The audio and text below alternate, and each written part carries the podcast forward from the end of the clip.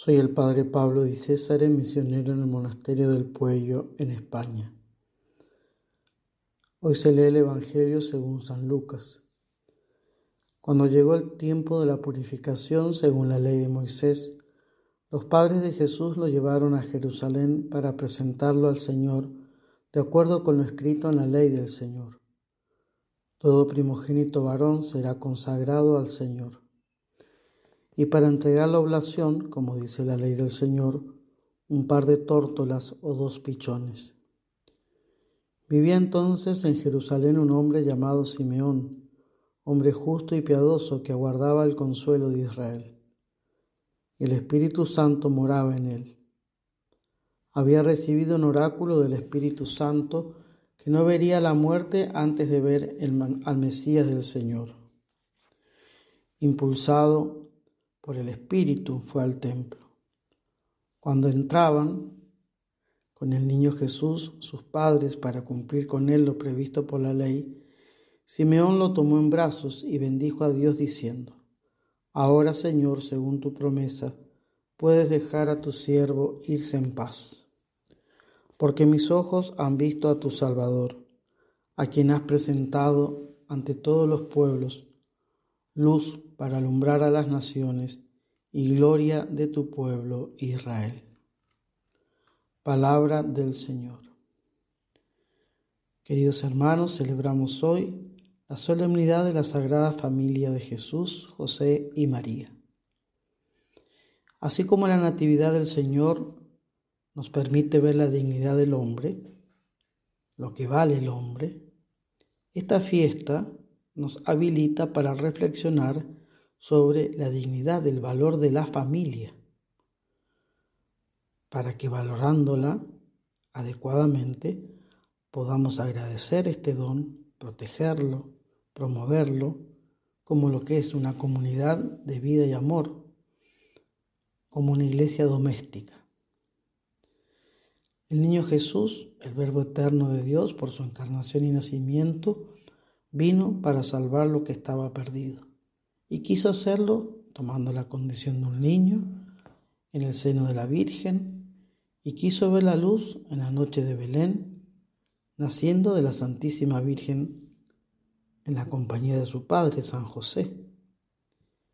De este modo quiso santificar el vínculo familiar.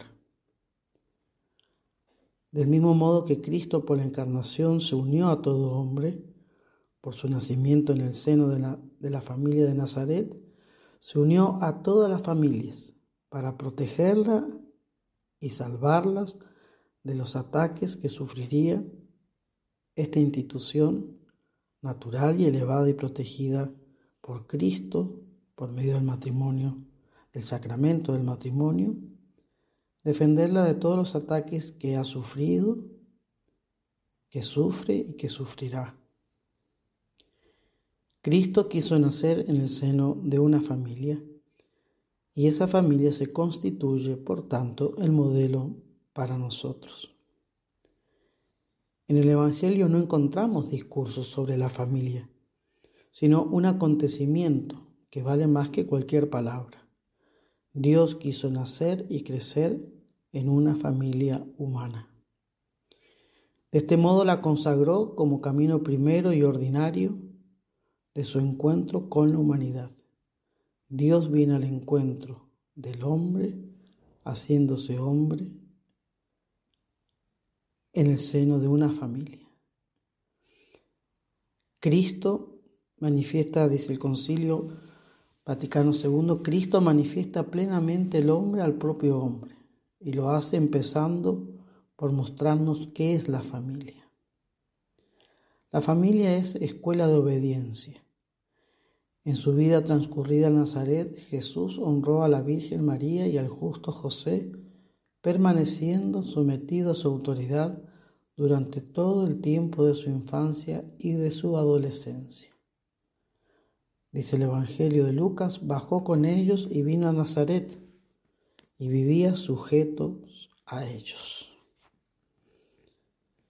Su madre conservaba cuidadosamente todas las cosas en su corazón, el espíritu de oración de la madre.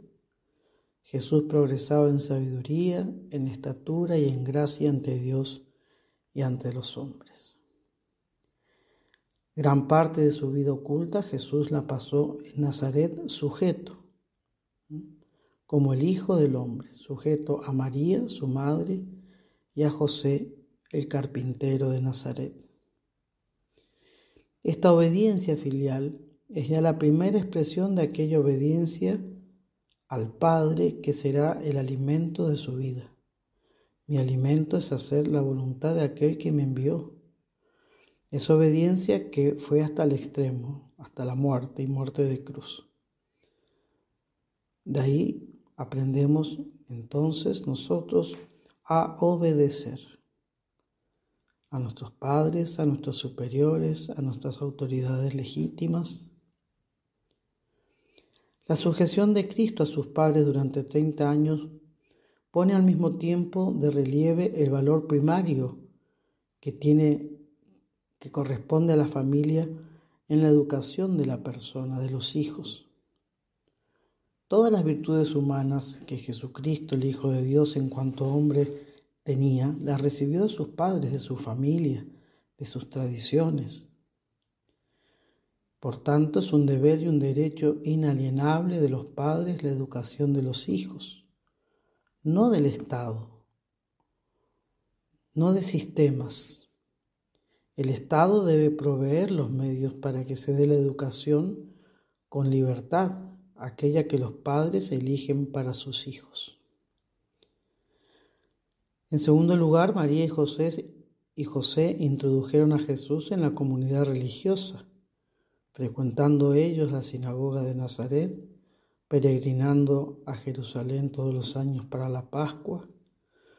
Cuando tenía doce años, Jesús se quedó en el templo y sus padres lo buscaron durante tres días. Y con ese gesto les hizo comprender lo que va a decir después en palabras ante el interrogatorio de la Virgen. ¿Por qué nos has hecho esto?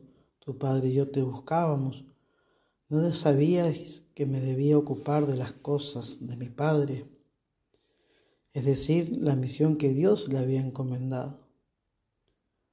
Y de aquí se desprende que es obligación, es deber de los padres introducir a los hijos para que descubran a Dios. Será la familia el ámbito, el camino donde el hombre descubra ¿eh? y desarrolle ese aspecto religioso, formar a los hijos en la religión en definitiva. Y esto también es algo indelegable y que por tanto nada ni nadie puede querer suplir esta tarea primordial de los padres.